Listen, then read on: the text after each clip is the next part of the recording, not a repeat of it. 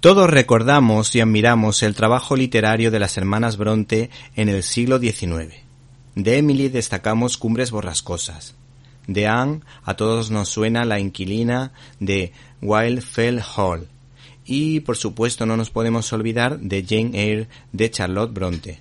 Algunas de estas obras han tenido magníficas adaptaciones cinematográficas como la versión de Cumbres Borrascosas de 1939 de William Wyler, protagonizada por Merle Oberon y Laurence Olivier, o la más reciente Jane Eyre de Kari Fukunaga que interpretaba Mia Wasikowska y Michael Fassbender. Pues bien, esto me da pie para recomendar la novela gráfica Jane escrita por Aline Bros McKenna y Ramón K. Pérez que se muestra muy agradecido a sus padres por darle la oportunidad de publicar una adaptación tan bella editada por Panini como la que hoy les presentamos.